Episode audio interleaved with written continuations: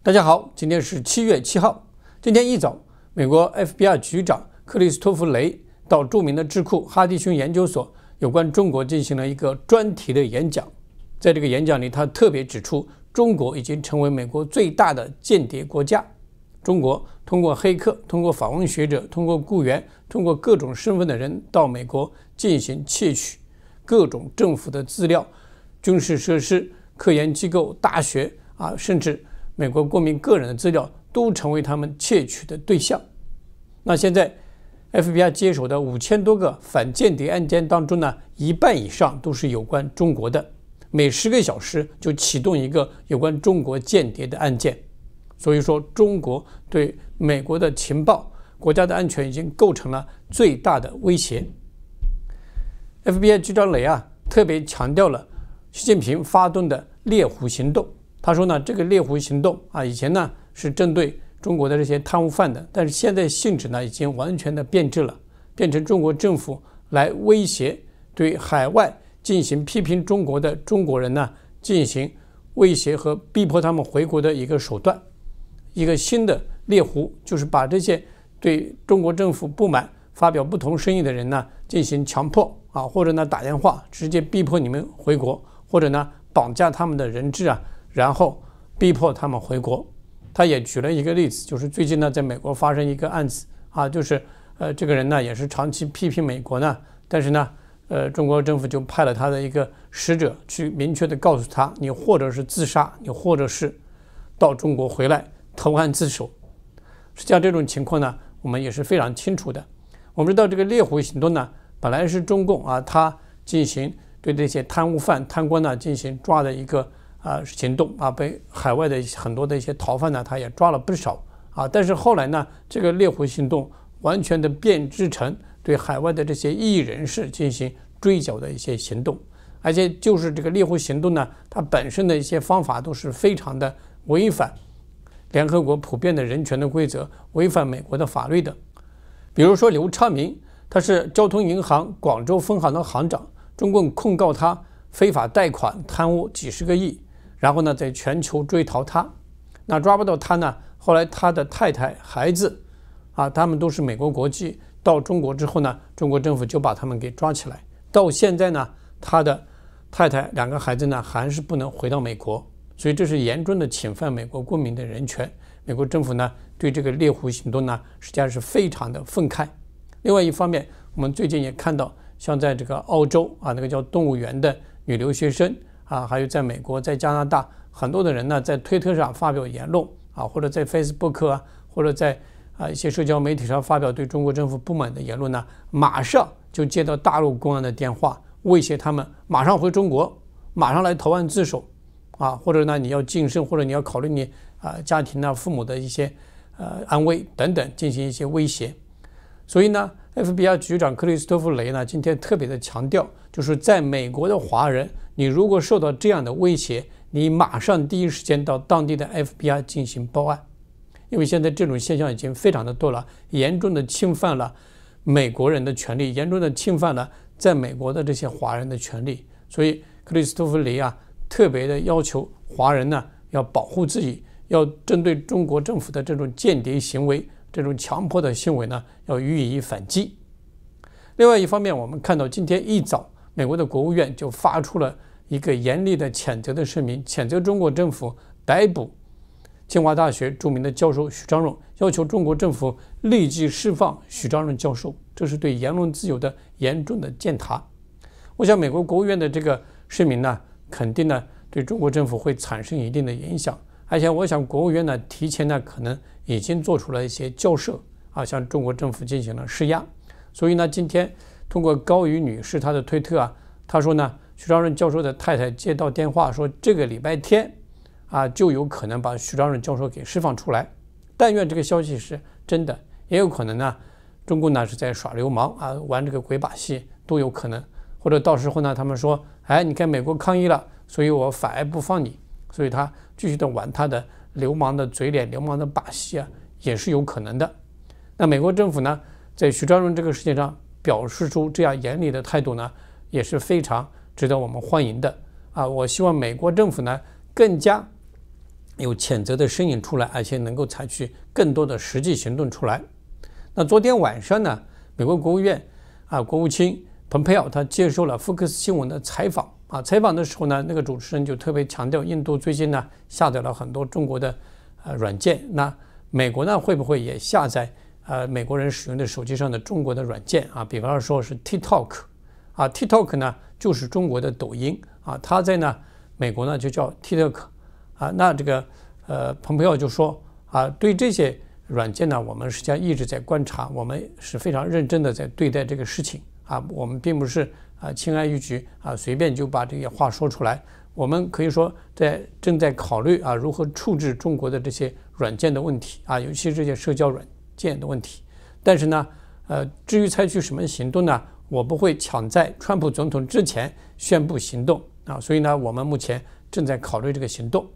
而且呢，蓬佩奥特别强调，如果你担心你自己的用户资料呢比中国政府所窃取的话，那你最好就下载这个 TikTok。那蓬佩奥的意思非常清楚呢，他美国政府正在考虑要把 TikTok 呢给删除。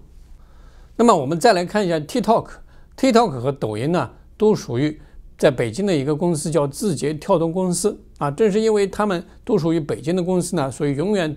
摆脱不了他有可能向中国政府提交用户资料的嫌疑。那抖音呢，是中国政府完全控制的，你在抖音上的一切呢，受到中国政府的过滤审查啊，甚至呢，随时警察就会找上门来。那 TikTok 呢，他认为他是在海外，他的这个 CEO 啊，管理人员都是美国人啊，他的所有的资料在美国，而且备份呢也是在新加坡，不受中国政府的控制，就是中国政府要的话。TikTok 说我们也不会给，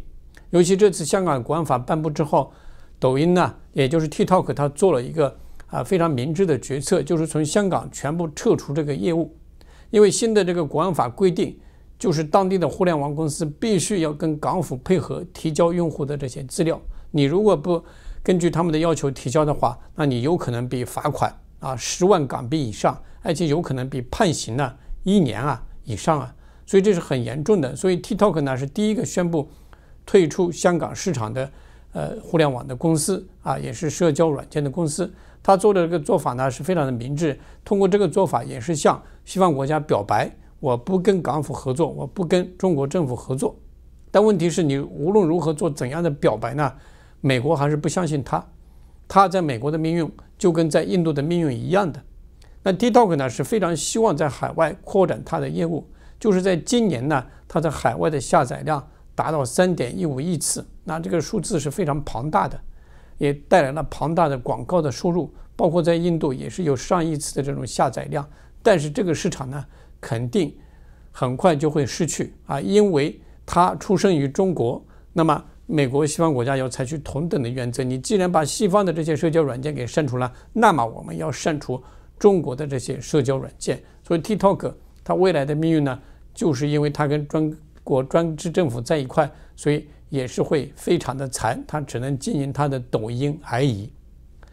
总而言之，中国政权不仅在国内荼毒本国人民的权利和自由，践踏人民自己的言论自由、宗教自由，而且呢，也伤害了世界人民的自由和权利，更伤害到了世界各国的现实的利益，尤其伤害到了美国、英国等这些发达国家的。他们的现实的国家安全的利益啊，我们知道，任何一个独裁者，他首先是来欺负本国的人民，那下一步呢，他肯定是欺负周边的国家，乃至欺负全世界，像希特勒啊、敦挑英机啊等等，都是这个样子。那中国呢，现在已经把他的魔爪伸向了全世界。那么美国呢，他们也切实的感受到了中国政权对他们国家的伤害。我们知道，国际政治呢，实际上是一种很现实的利益的政治。只要你们国家不发生伤害我们国家的事情呢，你们国家发生什么事情我都可以不管。所以中国呢，像西藏啊、新疆啊、法轮功啊、六四啊，发生这么多事情呢，西方国家啊，也只有像美国这样，顶多谴责谴责啊，制裁的话也就是隔靴搔痒，也没什么。但是呢，中国的魔爪啊，不仅是对付本国的人民，开始对付美国、英国。对付全世界，伤害到了你们自身的话，那他们现在开始觉醒了。他们现在和中国人民一样，有了共同的敌人，那就是中共暴政啊！就像这次中共病毒一下子啊把整个全世界变成人类历史上罕见的大豪杰，死了几十万人，啊几千万人得这个病，这么严重，完完全全就是中国专制暴政啊，他的这样一种治理不善所造成的。所以全世界已经看清了中共对全世界的威胁，对西方国家本国自身利益的威胁。所以全世界必须联系起来，尤其是跟中国国内的反抗力量联手起来，来对付共同的这个敌人。如果你现在还置之不理啊，还漠不关心呢，那么伤害到的是你自己，你整个美国的国家利益给伤害了，你美国的霸权地位给丢失了，你整个西方国家的这种和平、安宁、自由、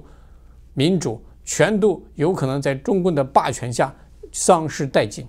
所以呢，西方国家现在越来越清醒啊，必须要对中国政权全面的制裁、全面的围剿。这不仅是有关中国人民的利益，还是有关他们自身的利益。我想呢，最近一两天肯定会有很多的制裁的大招，更多的国家会发出来。那加拿大、澳大利亚、英国、法国啊，会有更多的一些大招会释放出来。美国呢？川普总统从外地回来之后，我想呢，最近呢也会搬出一些实实在在的制裁的大招。如果川普总统呢再不搞一些实际的行动出来，我想他的下一个任期啊也会成问题。因为现在美国的民意非常的清楚，你如果对中国政权不制裁的话，那么你就不是一个合格的总统，你就不配进行连任，因为你不反击中共的话，那整个美国人的安全、幸福，甚至连生命呢？都会丧失，所以制裁中共、反击中共、打垮中共，现在变成美国政治的真正的政治正确了。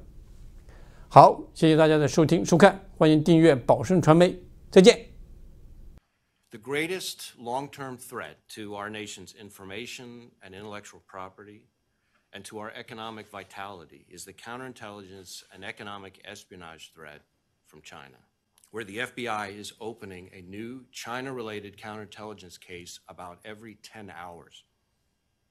Of the nearly 5,000 active FBI counterintelligence cases currently underway across the country,